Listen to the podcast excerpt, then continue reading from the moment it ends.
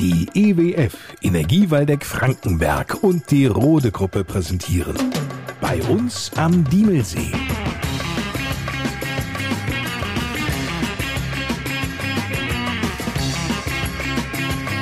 Die Podcast Lokal Radioshow mit Lars Kors.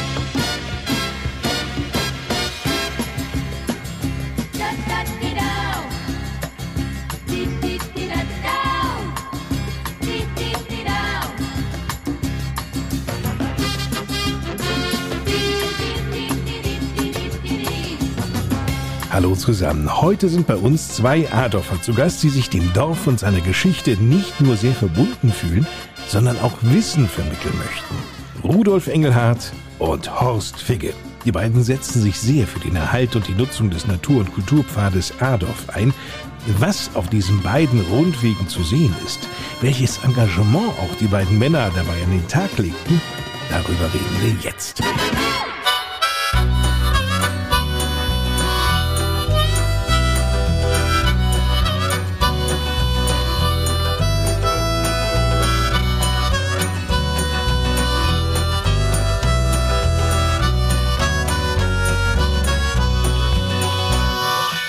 Um den Natur- und Kulturpfad hier in Adorf geht, so ist er an sich ja nicht neu.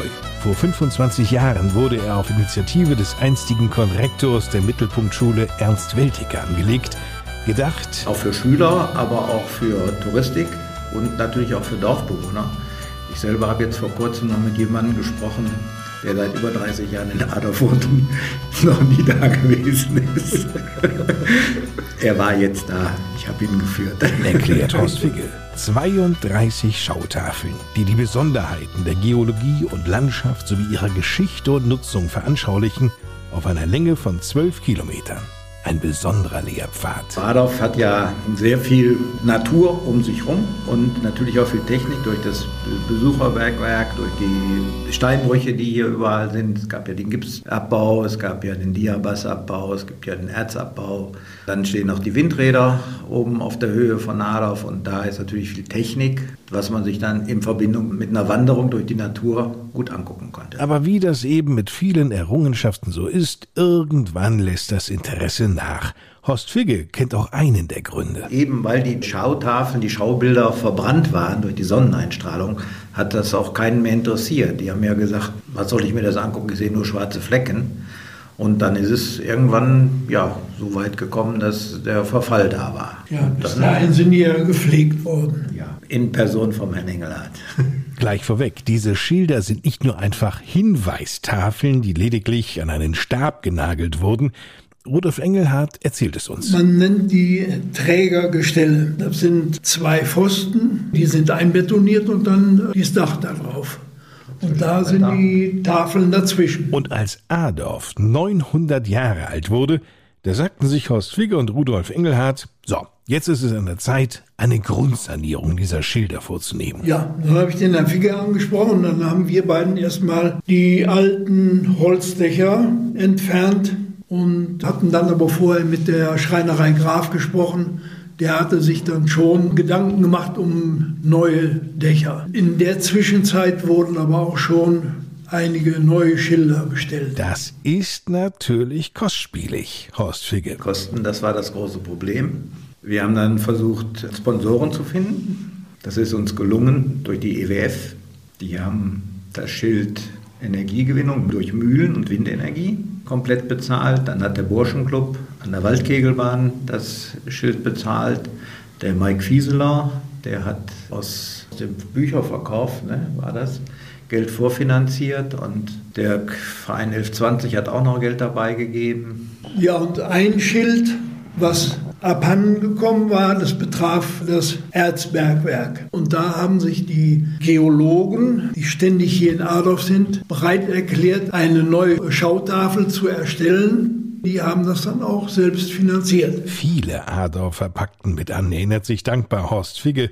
Und an Rudolf Engelhardt gerichtet, sagt er. Ich glaube, das hat dich auch ein bisschen überrascht, dass äh, so viele junge Leute dann letztendlich dabei waren, als wir sie angesprochen haben. Die Namen, die da gestrichen haben und die Landjugend und auch der Burschenclub hat sofort gesagt, jawohl, machen wir mit dem Schild. Manchmal waren Schilder aber auch einfach gar nicht mehr da. Da hat das Schild gestanden, äh, Rheinisches Schiefergebirge. Keiner wusste mehr, wie hat das Schild ausgesehen. Und dann sind wir auf die Idee gekommen, es bietet sich an, da oben eine Panoramaaufnahme zu machen. Dann haben wir beiden dann die Höhenzüge von den Upplandbergen ausfindig gemacht und dann mit den Höhenangaben auf diesem Schild angebracht. Damit wir mal eine Vorstellung von dem erhalten, was auf diesen Tafeln überhaupt zu sehen und zu lesen ist, hier einige Beispiele. Nutzfunktion des Waldes oder rheinisches Schiefergebirge mit der Waldecker Hochfläche oder einheimische Singvögel, Nadelgehölz. Was blüht denn da? Blumen am Wegesrand. Das sind so die verschiedenen Tafeln. Bienen zum Beispiel. Also auf der Hauptschautafel, die hier in der Dorfmitte beim Bergmann steht, am Glockenturm, ist ein QR-Code, der auf Komoot zu sehen ist. Also da kann man sich auf Komoot, Ader von Natur- und Kulturfahrt verknüpfen. Das ist auch mittlerweile über die Touristik-Info in Heringhausen gelaufen. Die wollen das auch in die Geowelten einbringen. Und der Herr Becker hat gemeint, er wollte da mal die Naturwanderführer vom Naturpark Diemelsee oder Geowelten äh, auch über den Weg schicken, dass die das auch mal im Publikum vorstellen. Auf der Homepage diemelsee.de wird der Natur- und Kulturpfad vorgestellt, dessen erster Rundweg über die besagten zwölf Kilometer so verläuft. Der geht im Dorf hier unten los an der Haupttafel, was ich eben schon sagte, bei dem Bergmann am Glockenturm, geht dann ein Stück den Kahlenberg hoch, und geht dann links runter Richtung Tretbecken, geht dann weiter den Heimberg hoch über die Schanze. Ne?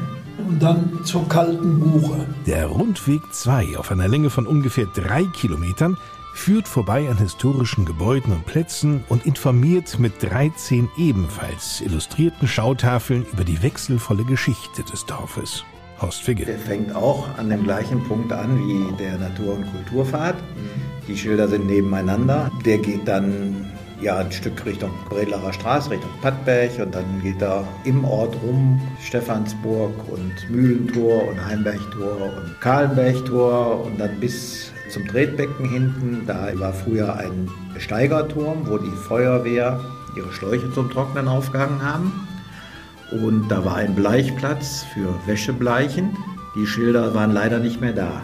Und Tanja Fieseler, die hat das neu gemalt. Das ist schon großartig. Sie ist ja Hobbymalerin, die macht ja auch Ausstellungen und alles Mögliche. Und die hat das dann also auch wirklich ganz hervorragend hingekriegt. So wie Frauen da knien beim Wäschebleichen, wie sie die Wäsche auf und, so weiter. Jeder, der sich Adler verbunden fühlt, auch in die Geschichte eintauchen möchte, sollte sich die Zeit nehmen und diese beiden Rundwege erkunden. Vielleicht ergibt sich auch die Gelegenheit dazu, sich gemeinsam mit Horst Figge und Rudolf Engelhardt auf die Natur- und Kulturpfad zu begeben. Selbst Horst Figge lernt immer noch dazu. Immer wieder, wenn wir beide unterwegs sind, wir mähen ja auch die Wanderbänke frei rund um Adorf. Der Engel hat mir dann erzählt, das ist diese Fläche, da ist das passiert, da ist das gewesen.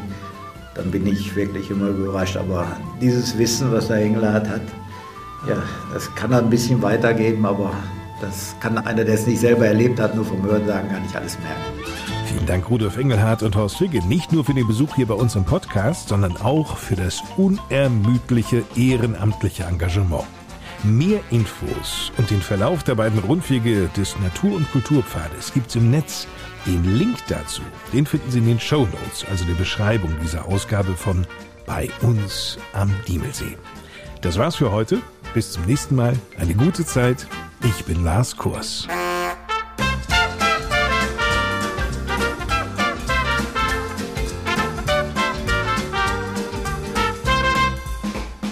Das war die Podcast Lokalradioshow bei uns am Diemelsee.